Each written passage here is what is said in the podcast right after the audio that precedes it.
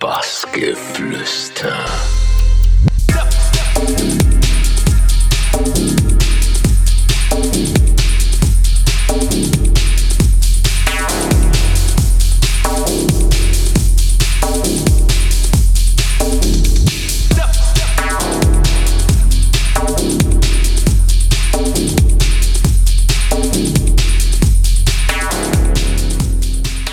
Hallo, mein Name ist Ahmed Schischmann. Ähm, Wir haben gerade einen Podcast für Bassgeflüster aufgenommen. Da rede ich über meinen Werdegang, auch über das Studio, was ich hier so alles mache und äh, meine neuen Projekte in Zeiten der Pandemie und äh, viel Spaß beim Reinhören.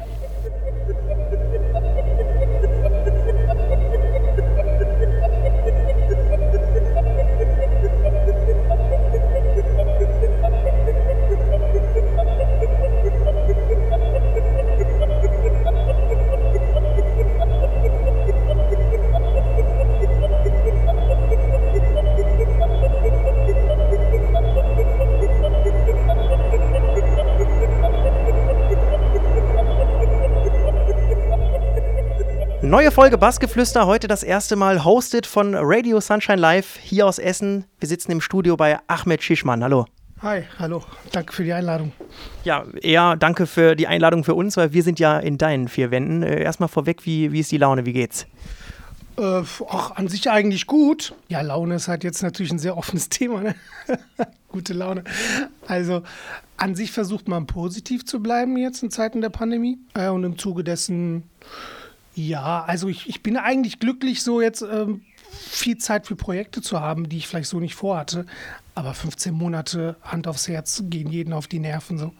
Die fehlende Perspektive ist halt das Problem. Ist bei uns auf jeden Fall auch so. Lang genug, hoffen, das ändert sich auch mal irgendwann. Deshalb würde ich vielleicht thematisch ähm, von dieser Pandemie wegkommen. Ich glaube, da bist du auch äh, mit einverstanden und mal so ganz an Anfang schauen. Also ursprünglich bist du in Istanbul geboren, ne? Das ist richtig. Du bist da mit 18 Jahren ähm, nach Deutschland gekommen. Hast du, kannst du dich noch erinnern an die Zeit? Wie, wie war das für dich? War das, ja, bist du direkt gut angekommen? Wenn man von einer knapp 20 Millionen Metropole nach Essen kommt, war das ein Kulturschock. Und ich habe auch wirklich, glaube ich, gefühlt zwei Jahre gebraucht, um erstmal richtig hier anzukommen, weil einfach die Mentalität auch komplett anders war.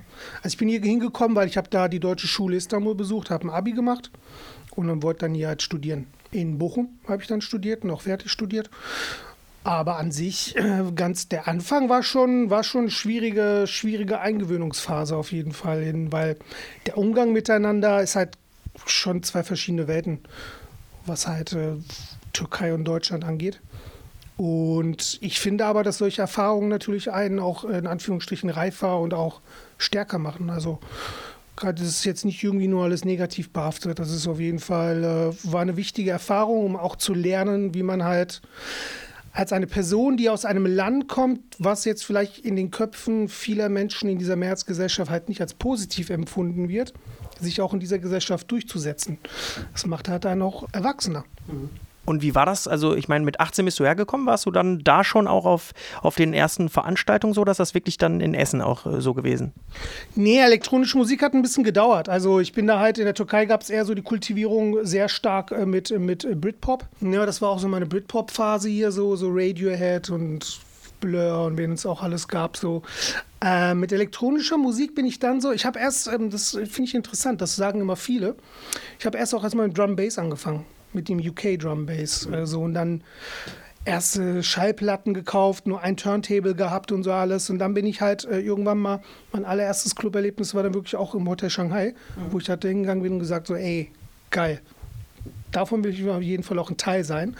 Auch dieses Auflegen, was der DJ halt da irgendwie für eine Atmosphäre kreieren kann, das fand ich schon halt beeindruckend. Und da habe ich mir halt in den Kopf gesetzt, okay, so, das will ich auch. 2003, 2, irgendwie sowas.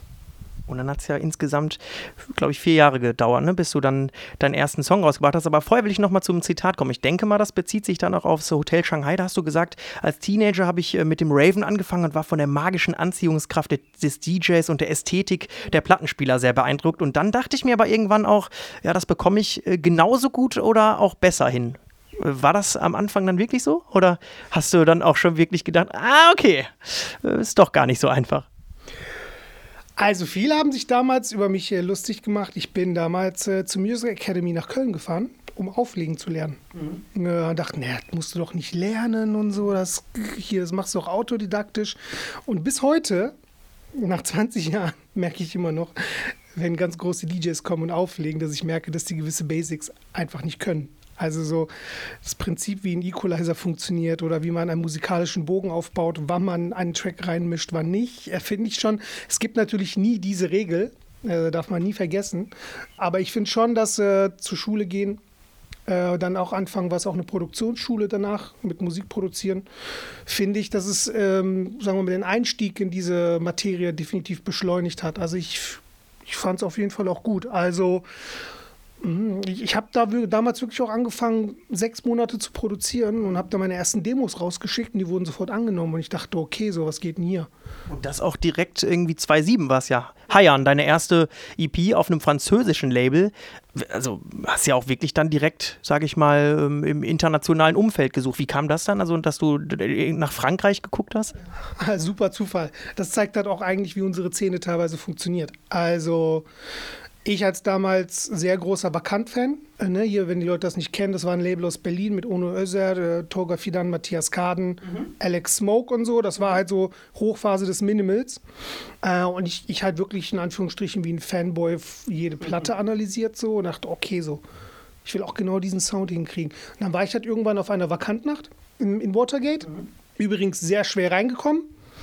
Zwei Schwarzköpfe fahren aus Essen nach Berlin und werden nicht reingelassen so ich hab, war sehr beharrlich, da reinzukommen.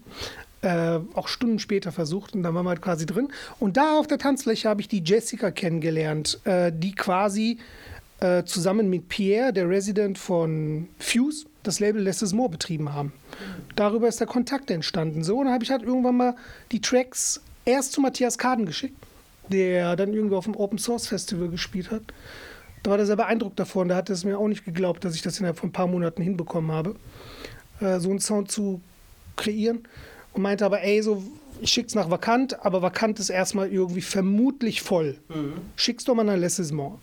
Und da dachte ich, ja, ich kenne die ja. Habe ich es hingeschickt. Weiß ich nicht, ich glaube, so am nächsten oder übernächsten Tag äh, wurde ich schon gesagt, finden wir super, nehmen wir. Fand ich, ich wusste noch nicht mal, was ein Master ist. Mach mal Mastering fertig. Ich so, was ist das? so, Genau. Wollen wir nochmal fünf Jahre weiterspringen? Großer Sprung. 2012 bis 17. Da wurdest du dann Resident im Goethe-Bunker, hast da auch ähm, als Booker agiert äh, bei der Veranstaltungsreihe ähm, Bunkernacht.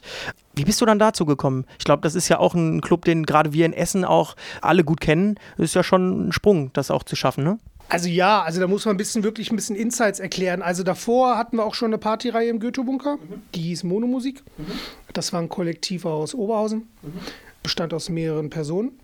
Da bin ich damals hinzugestoßen zu diesem Kollektiv und da haben wir halt unsere Partys erstmal so in Druckluft gemacht. Und dann wollten wir unbedingt äh, eine, eine Base, eine Homebase in Essen kriegen. Äh, da waren wir erst vorher im Goldclub aktiv, der ja zugemacht hat, hier ne, von der Goldbar, der Betreiber. Ähm, und dann halt war ich irgendwie vehement mit dem damals mit dem Betreiber Casio, Carsten. Ich will unbedingt einen Bunker eine Partys machen. So, dann sind wir irgendwann da reingekommen. Das sind schon, glaube ich, schon ein Jahr, anderthalb Jahre vergangen. Mhm. So, und meine damalige Ex-Frau äh, hat hinter der Theke gearbeitet, mhm. Anessa. Und dann hat sich irgendwann die Möglichkeit ergeben, dass sie den Club übernehmen kann. Habe ich ihr gesagt, mach das sofort, definitiv. Äh, und so bin ich dann quasi zusammen mit ihr, wo sie halt mit, äh, jetzt Inhaberin des Clubs wurde, quasi habe ich da mich da aktiv in der Gestaltung des Clubs beteiligt. Also in Form von, klar, so eine gewisse Vision geben dem Laden, auch sehr, nicht sehr, aber man hat schon angeschlossen an dem, was der Goethe-Bunker so aufgebaut hat. Ist halt nur ein bisschen umstrukturiert, eher in die Richtung. Äh, die ich damals so gut fand oder wir in dem Moment. Ähm, ist ja jetzt nicht mal eine Einzelleistung. Und im Zuge dessen, genau, wurde ich halt Booker. Ich habe auch ein bisschen das Programm mitgestaltet, so wer macht wo Partys, ergibt das Sinn und so weiter. Also so ein bisschen halt den musikalischen Kurator gespielt, aber hat auch geguckt, wie man den Laden bewirbt und wie man ihn inhaltlich gestaltet. Also eigentlich an der Mitwirkung eines Clubs halt direkt halt äh, teilgenommen. Mhm. Und das hast du, glaube ich, dann so gut gemacht, dass du Mitte 2017 dann auch Resident und Booker im, im Studio essen wurdest? War das, wo, wurden die dann klassisch abgeworben oder? Nein, nein, nein, ich wurde nicht klassisch abgeworben. Da haben mich, viele haben mich diese Frage gestellt. Äh, Gab es auch mal einen schönen Vergleich von, von Jonathan Kasper, hat das, glaube ich, mir damals gesagt. Ist ja so, als ob der, als ob jetzt äh, BMW den Chefingenieur abwerben würde von Mercedes oder sowas. So war das jetzt nicht. Also es war eher so, ähm, dass ich selber eine Veränderung gesucht habe, mhm. äh, weil das auch ein interessantes Thema ist. Ähm, in der Größenkategorie eines Clubs, ähm, wie der Bunker, ne, der irgendwie so maximal 300 Leute äh, umfasst, wollte, ich wollte halt den nächsten Schritt gehen und wirklich auch meinen Beruf professionalisieren mhm. und sagen, ey, ich will davon leben. Ich will auch einen Schritt nach vorne kommen. Und da muss man halt einfach auch, abgesehen davon, äh, ein bisschen mehr ähm, in, in Richtung eines Ladens gehen, was eine größere Kapazität hat und damit verbunden aber auch halt, um das jetzt vielleicht nicht, dass die Leute das falsch verstehen, aber halt schon mehr in mehr so ein bisschen professionalisierte Strukturen rein. Ne, weil kleinere Läden halt kleineres Budget auch haben und dass da alles so ein bisschen immer das, das, da läuft es halt, da ist es immer sehr abhängig von dem Einsatz einzelner Personen. Also ich kam mir auch manchmal im Bunker wie eine Ein-Mann-Armee vor. So. Das fand ich halt schon teilweise auch sehr anstrengend. Ähm, und da wollte ich jetzt halt einfach mal in Richtung, ja, einfach einen weiteren Schritt in der, in der, sagen wir, beruflichen Karriere zu machen, um das jetzt einfach mal nüchtern zu formulieren, äh, den Schritt dahin machen. Aber ich glaube ja auch, also als jemand, der selber auch in Essen groß geworden ist, dass das äh, Studio halt auch noch eine andere Strahlkraft hat, in meinen Augen. Also, dass viele ähm, internationale DJs, äh, die man auch mal getroffen hat, halt auch, ähm, wenn man sagt, man kommt aus Essen, dann eher gesagt haben, äh, Studio Essen als, äh, als der Goethe-Bunker. So war es äh, zumindest bei uns. Absolut interessant, dass du das sagst. Das hatte ich vor ein paar Tagen noch wieder das Gespräch mit André, mit dem damaligen, jetzt mein, mein jetzigen Geschäftspartner, der damalige Inhaber vom Studio. Ich habe das äh, und in unserem unserer Szene komplett anders wahrgenommen. Also wenn man Essen gesagt hat, hat man eher gesagt Goethe-Bunker Shanghai. Mhm. Und Studio war eher so ein fremder Ort, äh, der so auf der Landkarte von unserer Szene eigentlich nicht so wahrgenommen worden ist. Mhm. Aber da finde ich halt jetzt super interessant, wie hier ähm, verschiedene Welten halt auch aufeinander stoßen. Ähm, das war ja auch die Herausforderung zu sagen, okay so, ich gehe jetzt ins Studio, und versuche diese Welten zu vereinen.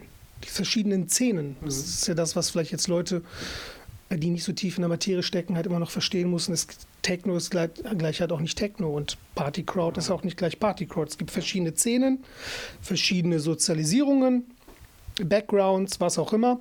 Und in diesem großen Laden habe ich halt versucht, das irgendwie zu vereinen. Bin da aber auch ehrlich gesagt am Anfang kläglich dran gescheitert. So. Also da musste ich auch, das war viel Lehrgeld.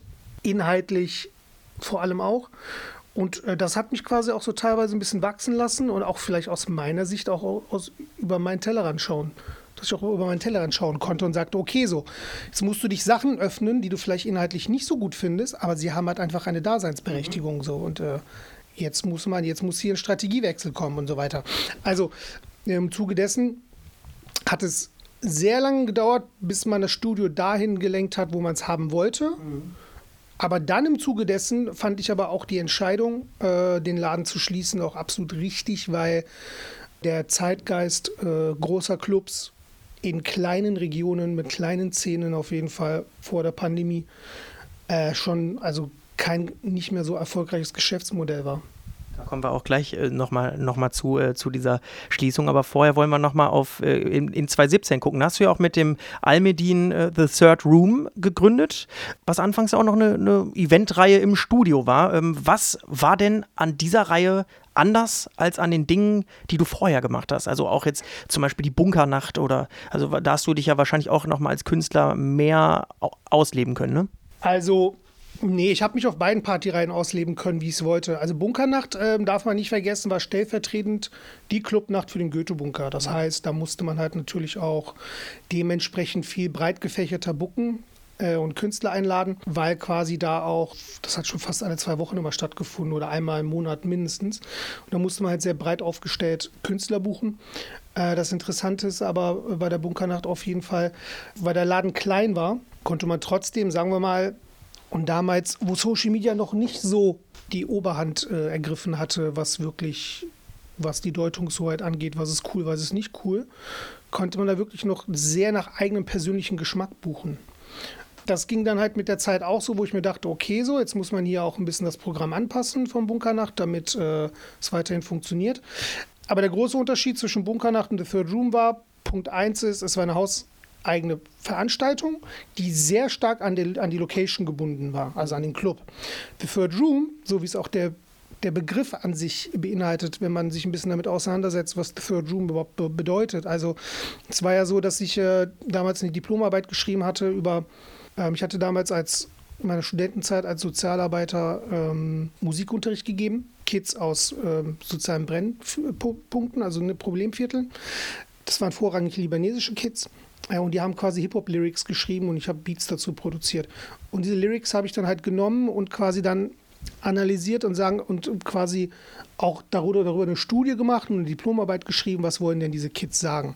Da bin ich halt auf diesen ähm, Philosophen und Denker äh, Kehumi Bappa gestoßen, The Third Space. Und lange Rede, kurzer Sinn. Er sagt einfach, dass äh, verschiedene Kulturen, also im Sinne Mehrheitskultur, Herkunftskultur, sich gegenseitig eher ergänzen sollten, sich auch befruchten sollten und daraus entstehen neue Hybride. Und das nennt man The Third Space. Dafür braucht es halt auch einen Ort. Und da dachte ich mir, okay, so, dass diese sehr, sagen wir mal, interessante Theorie, die auch so in Deutschland nicht sehr stark vertreten ist, äh, in der Wissenschaft. Das war, der Kollege kommt eher aus England, hat auch was mit Kolonialgeschichte zu tun, der hat halt äh, indische Wurzeln. Also im Zuge dessen kann man das eigentlich in viele Bereiche übertragen. Und deswegen daraus kam halt der Name The Third Room.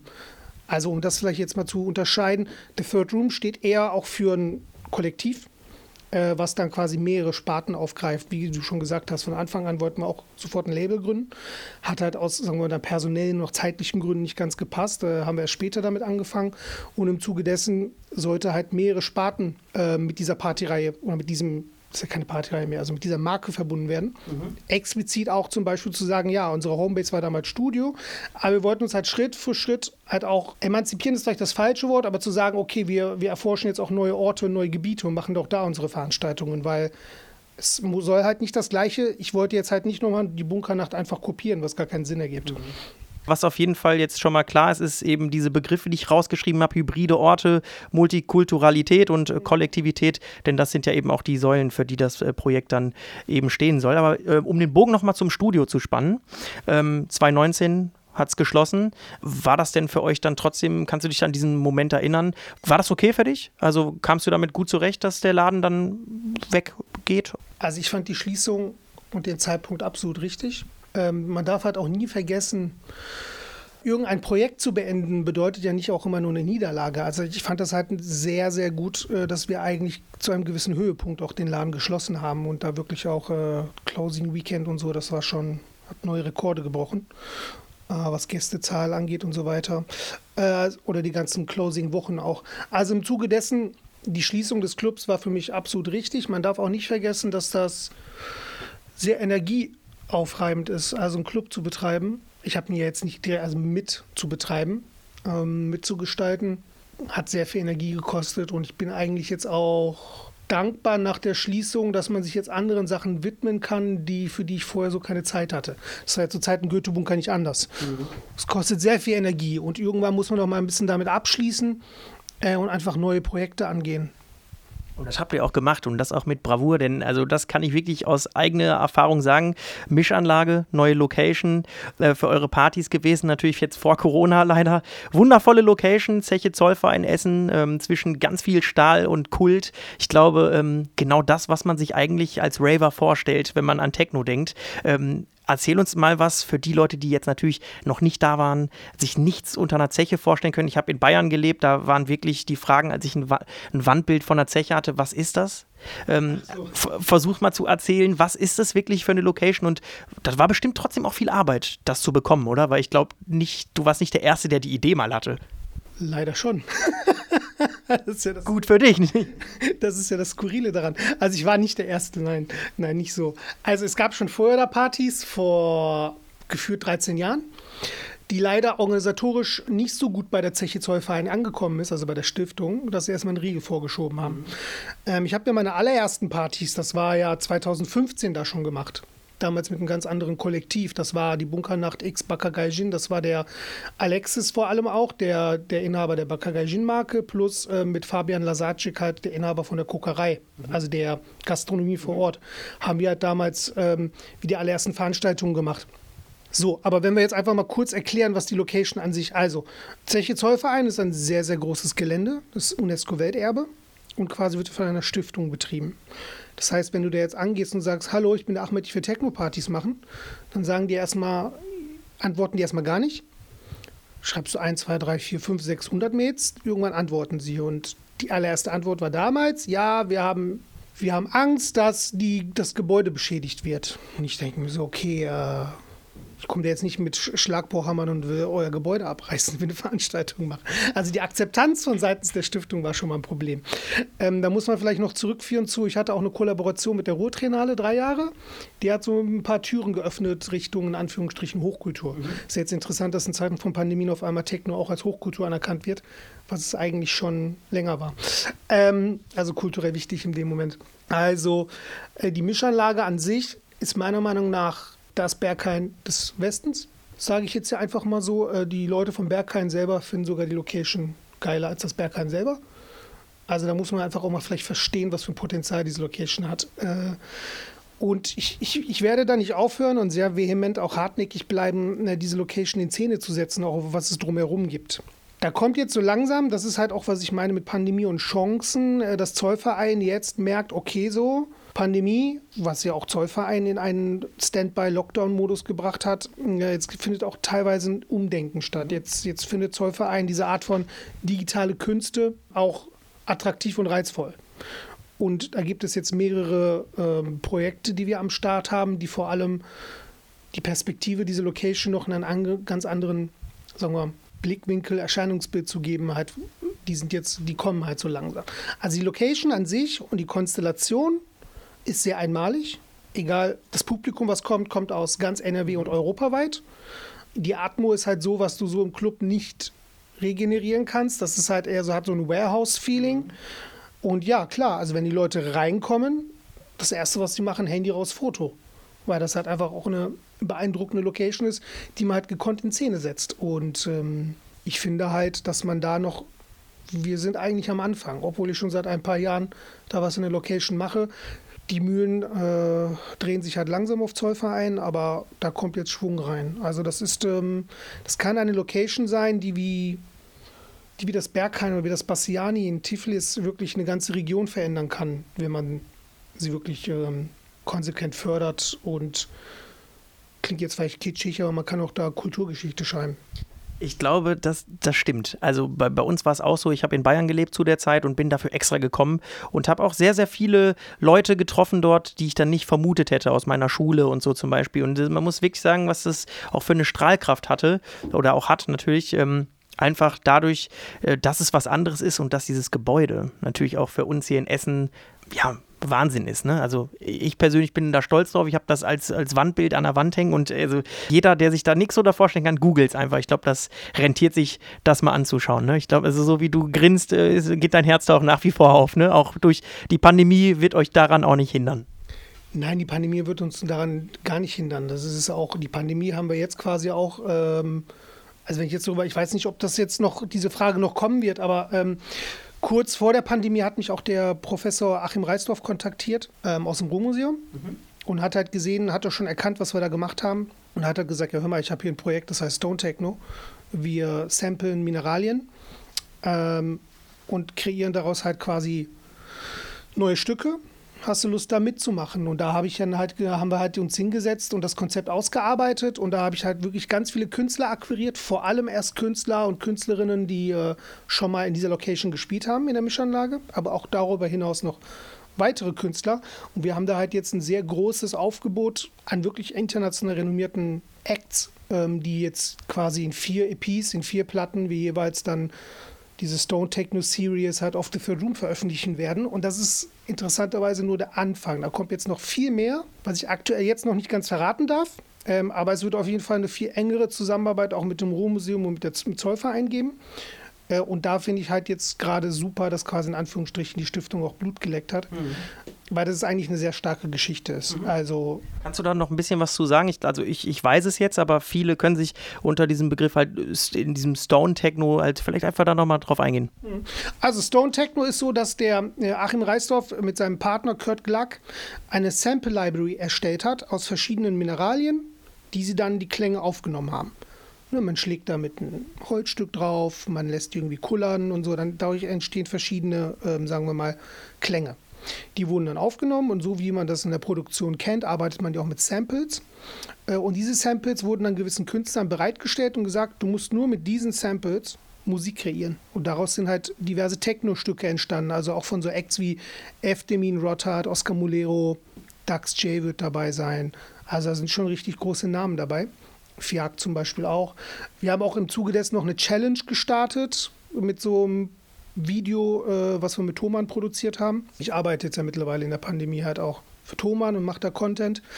Äh, also im Zuge dessen ähm, haben wir da quasi auch einen, sagen wir, neuen aufstrebenden Künstlern auch eine Möglichkeit gegeben, ähm, quasi an diesem Projekt teilzuhaben und mitzuwirken. Und äh, da haben wir, glaube ich, auch ich glaube, ich glaube, 170 Tracks musste ich mir anhören, war schon. Stimmt, haben wir auch hier stehen. Hun über 170 Einsendungen, Wahnsinn. Ja, ja, innerhalb von, weiß ich nicht, sechs Wochen oder so, glaube ich, ja. Äh, ich, vermutlich gibt es Challenges, wo viel mehr noch eingereicht wird. Ich dachte jetzt nicht, aber das war schon eine Aufgabe auf jeden Fall. Und dann haben wir diesen einen Künstler ausgewählt, wo ich, was ich super sympathisch finde, der hat noch nicht mal einen Instagram-Account. das ist vielleicht sein allererstes Stück, was er veröffentlichen wird. Aber ich dachte mir, Alter, klingt gut so. Also vom Sounddesign, vom Storytelling, runde Nummer. Braucht man ja auch nicht, wenn es sich am Ende geil anhört. Warum braucht man dann Instagram, ne? Ähm, Denke ich mir auch.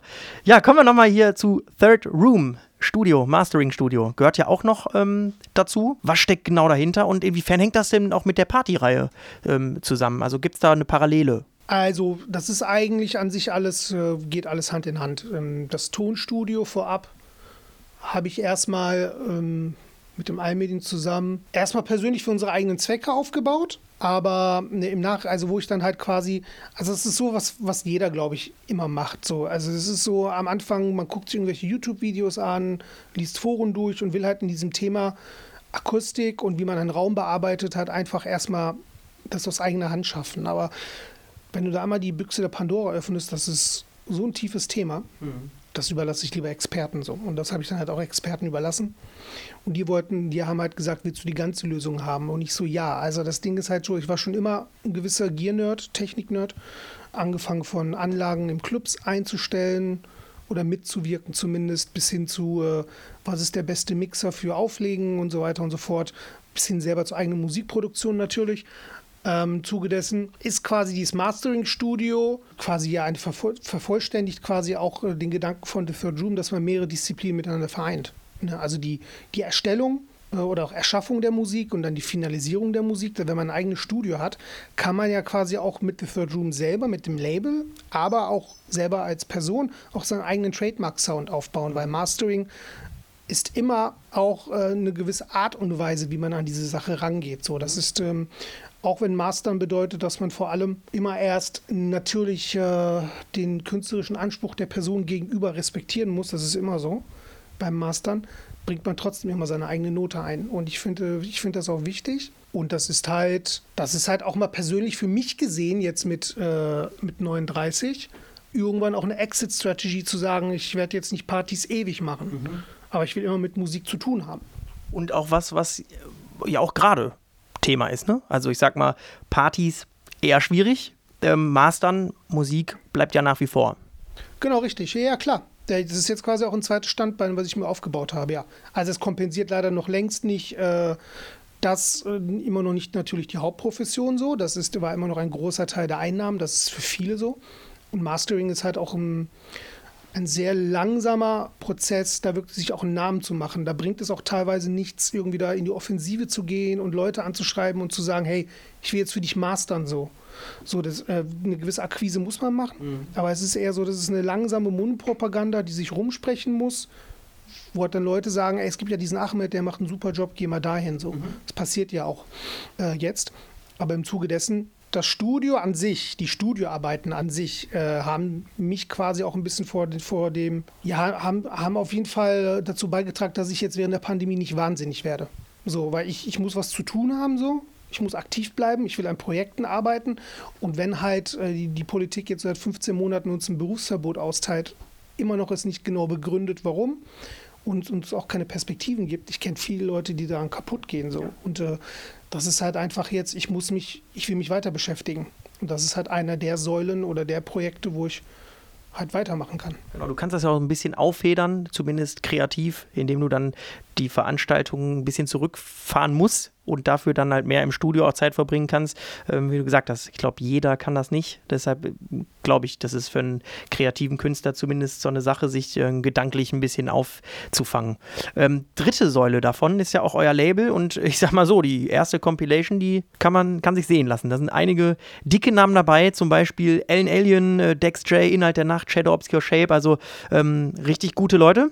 Und gedacht war es als Dankeschön Vielleicht magst du einfach äh, erzählen erstmal, wie, wie kam das zustande, diese Akquise von den, von den Artists und ähm, was genau ähm, war der Sinn dahinter? Wir hatten ja diese Bassiani-Nacht, die wir irgendwie, es war ja wirklich äh, der Zeitpunkt, die Absage der Veranstaltung wurde doch, ich, Im, Im März. Das war der 14. Genau. März. Wir mussten drei drei Tage vorher oder zweieinhalb Tage vorher die Veranstaltung absagen, also auf den Donnerstag. Jeder weiß, der in der Veranstaltungsbranche aktiv ist, dass man zwei Tage vor Veranstaltung schon einen Großteil der Kosten bezahlt hat. So insbesondere, wenn man Tickets vorab verkauft und in Vorkasse geht. Das hat uns enorm geschadet finanziell. Und da war auch klar so, ey, so mit dem André, Alter, wir können die Tickets nicht zurückgeben so. Dann sind wir von heute auf morgen zahlungsunfähig und wir wissen nicht, was uns erwarten wird so.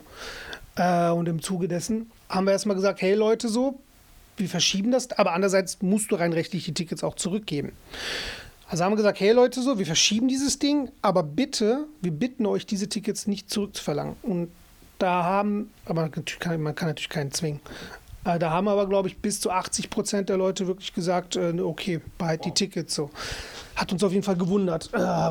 Also, und dann dachte ich mir, okay, da müssen wir jetzt was, müssen wir was den Leuten zurückgeben als Dankeschön. Dann habe ich halt diese Künstler kontaktiert und äh, ist halt auch ein schönes, positives Beispiel, wie man in Krisenzeiten zusammenhalten kann. Da sind halt auch Künstler darunter, viele von denen, die ich schon vorher so persönlich kannte, ein paar aber auch nicht, die dann gesagt haben, ja, coole Sache, wir sind dabei. Und dann kam halt diese Fundraiser-Compilation zustande. Das haben wir, glaube ich, nicht nur wir gemacht, haben doch ein paar andere Labels gemacht. Gut, das Ausmaß, was wir jetzt vielleicht so an Künstlern hatten, war jetzt schon dafür beeindruckend, dass wir natürlich davor gar keine Referenz hatten als Label. Ja, das war halt quasi der Startschuss mit, mit dem Label. Und ja, im Zuge dessen war es auch wirklich eine finanzielle Hilfe im Nachhinein.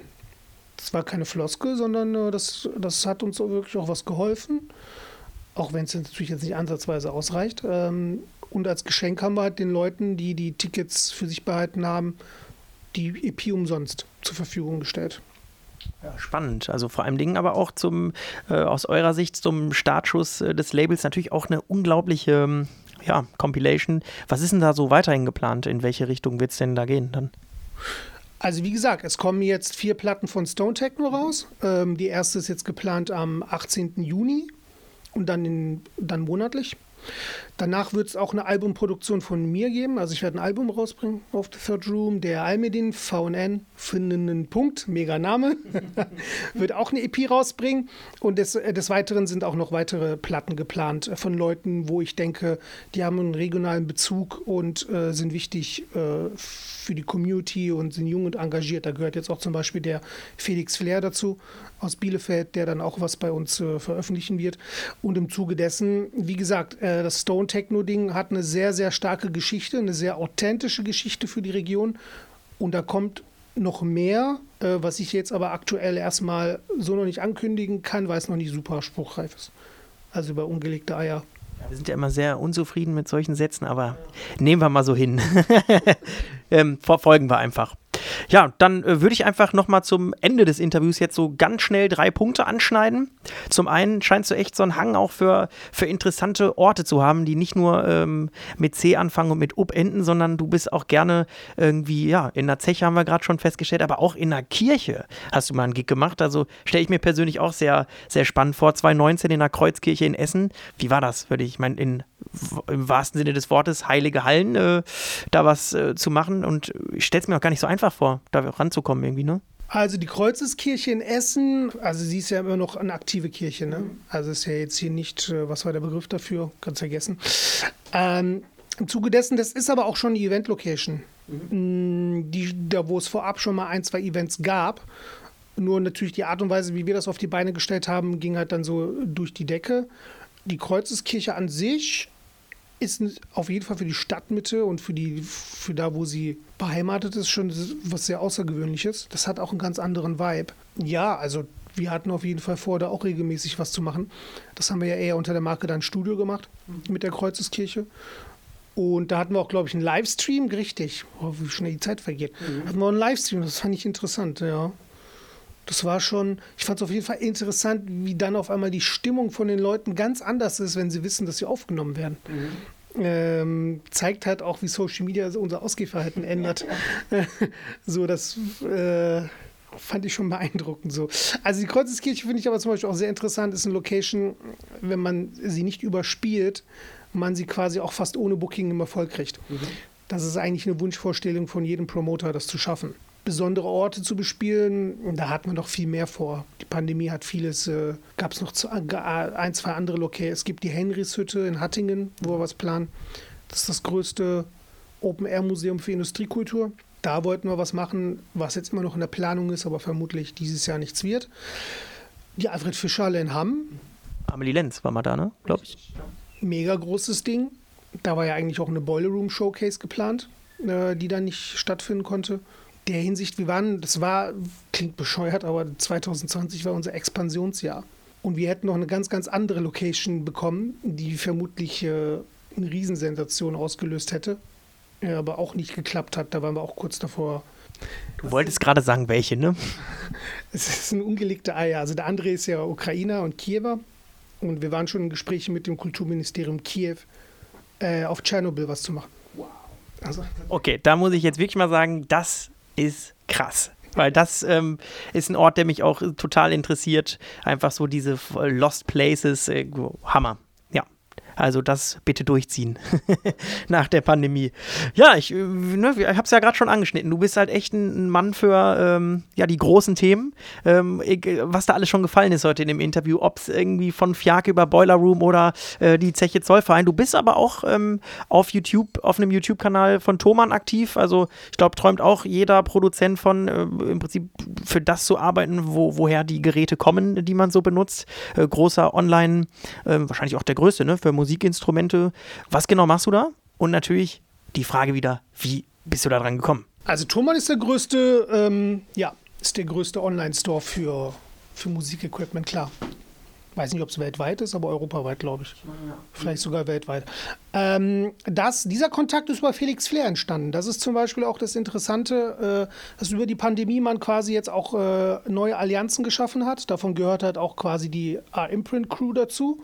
Also Felix Flair, Jonas Landwehr und Tizian, mit dem man dann eher auch gemerkt hat, hat man viele Schnittstellen gemeinsam. Äh, und der Felix war so ein bisschen der, der so ein bisschen jetzt diesen Thomann Synthesizer Channel, Thomann hat ja mehrere Kanäle, quasi managt. Und mich dann hat einfach gefragt, hast du nicht Lust mal hier, also erst ist hingekommen, hat zwei Features über mich gemacht und dann da meinte er, oh, hast du jetzt nicht mal Lust hier, du bist jetzt auch klar in, into Modular so, hast du mal Lust ein paar Videos zu drehen? Dachte ich, okay, komm, lass machen. Äh, und im Zuge dessen äh, wächst diese Geschichte auch. Also da haben wir jetzt ja quasi vor zwei, drei Wochen auch dieses erste Online-Event von Thomann in Berlin kuratiert und gehostet. So genau. Also das sind halt so Sachen, äh, da hat quasi jetzt auch Thomann vermutlich eine der Gewinner der Pandemie vermutlich, äh, weil Leute zu Hause hocken, mehr Gier kaufen. Aber auch gemerkt, äh, dass sie quasi sich medial jetzt ähm, neu, äh, neu ist das falsche Wort, aber vielleicht einfach besser aufstellen müssen und halt äh, Leute gesucht haben, die so kreativen Content generieren können. Das ist halt auch, halt auch, ich hatte nie vor, ein Blogger zu werden. Das sind eigentlich auch Sachen, äh, die mich eher also die, die, meisten Sachen, die ich mir auf YouTube anschaue, sind immer sehr oberflächlich mhm. und so und auch wirklich ähm, teilweise auch ein bisschen lächerlich. Hm, das wollte ich definitiv so nicht machen. Ich wollte einfach wissen, was ich habe und wo ich merke, das wird äh, so auf YouTube nicht weitergegeben, einfach vermitteln. Auf meine Art und Weise äh, und mit wenig, mit, mit dieser vor allem mit wenig dieser Clickbait-Strategie, äh, mhm. was leider sehr erfolgreich ist auf YouTube. Aber an sich geht es einfach darum, da auf diesem Thomann-Channel so eine gute Community aufzubauen und quasi sinnvollen Content zu teilen, den man sich, keine Ahnung, auch fünf Jahre später wieder anschauen kann. Ja, ja krass. Also nicht schlecht. Kriegst du wahrscheinlich auch hin und wieder mal die eine oder andere Nachricht. Kannst du das mal anschneiden, das Thema? Das würde mich mal interessieren und so, ne? Absolut, klar. Also äh, was Modular angeht, aber vor allem auch äh, kriege ich sehr, sehr viele Fragen ähm, und auch Workshop-Anfragen, was Mixing und Sounddesign angeht. Ähm, und da wird es definitiv auch auf Thomann so eine weitere Show geben, so ein paar Mixing-Tipps, mhm. die man dann auf, äh, die man da quasi kompakt versucht auf den Punkt zu bringen und quasi Wissen vermittelt, was ich so erstmal im Internet nicht finde. Oder wofür man vermutlich Geld zahlen muss. Ähm, ich habe mir jetzt solche Masterclasses oder Workshops nie runtergeladen oder bezahlt. Mhm. Fand so und im Zuge dessen, da wird noch, äh, da wird noch einiges kommen und klar, man reagiert halt auch auf das Feedback. Krass, ey, du machst echt viel. Da bin ich mal gespannt, wie du das alles unter den Deckel kriegst, wenn es weitergeht. ich glaube, der Blick sagt gerade, weißt du selber noch nicht. Ähm, du hast auch Sozialwissenschaften gemacht, haben wir vorhin mal angeschnitten, an der Uni Bochum. Ähm, einfach so oder stand da wirklich ein Gedanke hinter, vielleicht auch mal beruflich in so, in so eine Richtung zu gehen? Auch, auch nicht. Ja, du, also ich bin ja hier nach Deutschland gekommen, um zu studieren. Mhm. Darfst halt nicht vergessen, einer, der nicht aus der EU kommt, äh, hat erstmal ein Studentenvisum. Mhm. Äh, und dieses Studentenvisum wird jährlich verlängert. Mhm. Äh, und du musst natürlich nachweisen, dass, äh, dass du ein Studium, dass du studierst. Also eingeschrieben bist. Mhm. Ich habe mein Studium sehr in die Länge gezogen, weil mir schon nach dem dritten oder vierten Semester klar war, so, nee, Musik wird das sein, was ich machen will. Es wäre aber ziemlich dumm gewesen, jetzt das Studium nicht abzuschließen. Äh, das habe ich jetzt einfach abgeschlossen und äh, gut, ich bin ja seitdem jetzt auch äh, mehr als 15 Jahre tätig, in, mhm. selbstständig ne, und halt quasi in der Kreativbranche tätig da bringt jetzt auch ein Diplom nichts mehr, wenn du keine Berufserfahrung hast. Also das ist, das ist für mich ein Stück Papier, was irgendwo in der Schublade steckt und ich vermutlich oder hoffentlich äh, nie wieder ja. äh, ausgraben muss, weil ich auch einfach nicht gemacht bin für einen 9-to-5-Job. Für die Geschichtsbücher und die, und die Familie, die entspannt äh, dadurch ist, glaube ich. Ähm, ja, Ahmed, vielleicht einfach die letzte Frage. Was können wir von dir in Zukunft erwarten? Ich fasse mal zusammen. Wir haben ja schon einiges mitgekriegt, ob es äh, Stone Techno ist oder ein Album. Äh, wird sicherlich äh, hin und wieder noch ein paar andere Sachen hinzukommen. Vielleicht fällt dir noch was ein, was du noch nicht gesagt hast. Und ja, wir wollen natürlich abschließend auch noch mal wissen, was bist du eigentlich so für ein Typ? Was machst du denn sonst so? Außer Musik und Gier erklären. Ähm, also, was sonst kommt, ja, also wir haben ja vieles angeschnitten. Also vor allem erstmal Punkt 1 ist, wenn wir wieder Partys machen, kommen, kommen Partys. Mhm. Gott sei Dank. Gott sei Dank, richtig. Das ist immer noch was, worauf ich Bock habe. Äh, vermutlich wird es nicht mehr in der Intensität stattfinden wie vor äh, Corona, was ich aber auch gar nicht so schlimm finde. Meiner Meinung nach ist auch weniger mehr. Und im Zuge dessen, es gibt noch ein paar Kollaborationen. Also da steht jetzt auch eine Kollaboration mit dem Mutech Festival aus. Ähm, wir wollen aus Stone Techno auch nächstes Jahr ein Festival aufbauen.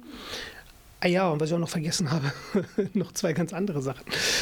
Es gibt auch eine neue Initiative, die heißt Neue Künste Ruhr. Das ist quasi von dem Kulturministerium beauftragt, äh, das Ruhrgebiet nach vorne zu bringen in vier verschiedenen Sparten mhm. im Rahmen der digitalen Künste.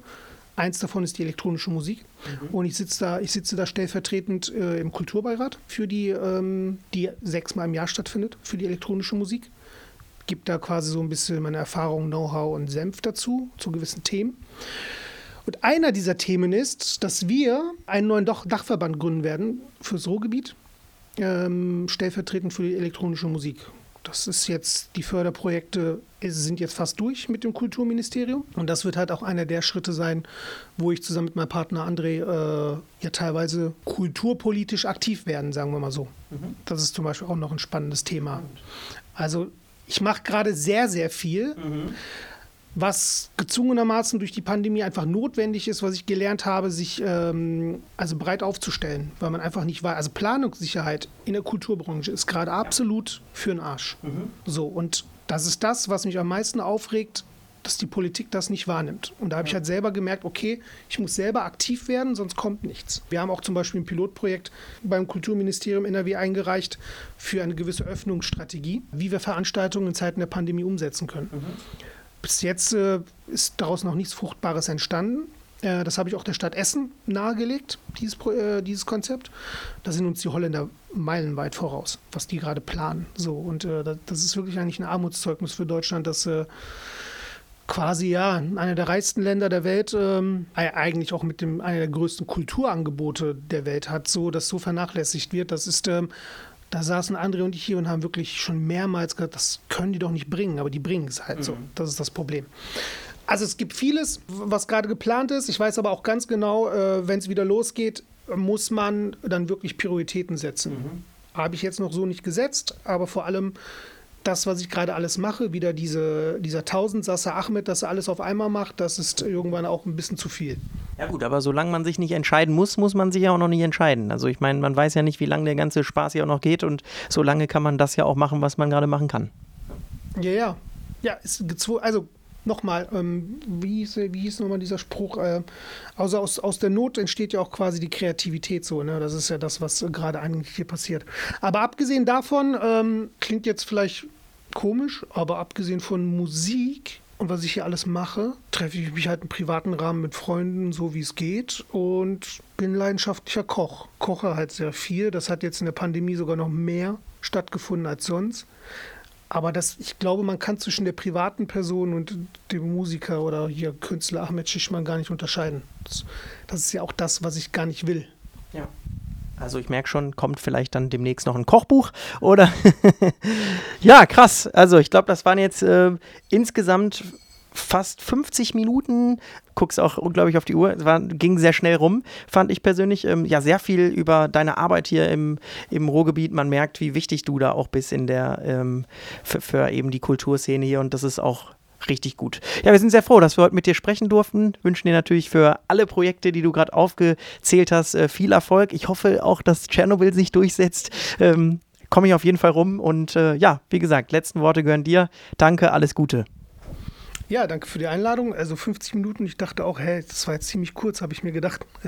da merkt man selber nicht, wie man sich manchmal wie man sich selber wahrnimmt. Also oder wie viel man schon erlebt hat. Wie viel man schon erlebt hat, das stimmt, genau. Also ähm, ja, was du jetzt gerade gesagt hast, so ich bin wichtig für die Kulturszene, das stimmt auch. Äh, es gibt natürlich auch ganz viele andere Akteure noch im Ruhrgebiet, aber das ist ja auch einer der Themen, wo ich mir wünsche, wo ist die neue Generation? Wo kommt denn von unten was? Jetzt mal vielleicht so als Plädoyer, die Leute, die hier vielleicht zuhören, sich auch in Zeiten der Pandemie davon nicht entmutigen lassen, dass immer noch diesen Lebensstil, den ich mir ausgesucht habe, dass der immer noch ein erstrebenswertes Leben, ein, ein erstrebenswertes Lebensstil sein kann. Das ist ja das, was gerade auch passiert. Die Selbstständigkeit geht extrem den Berg ab. Viele Leute nehmen jetzt normale Jobs an. Das merke ich so auch in unserem Kulturbereich. Also ich einfach zu den jungen Leuten, lasst euch nicht entmutigen, äh, verfolgt eure Träume. Wer hartnäckig und ehrgeizig bleibt, wird auch diese erreichen. Ja. Und Qualität setzt sich am Ende des Tages durch. Ahmed, vielen Dank. Ähm, alles Gute. Ciao. Bassgeflüster.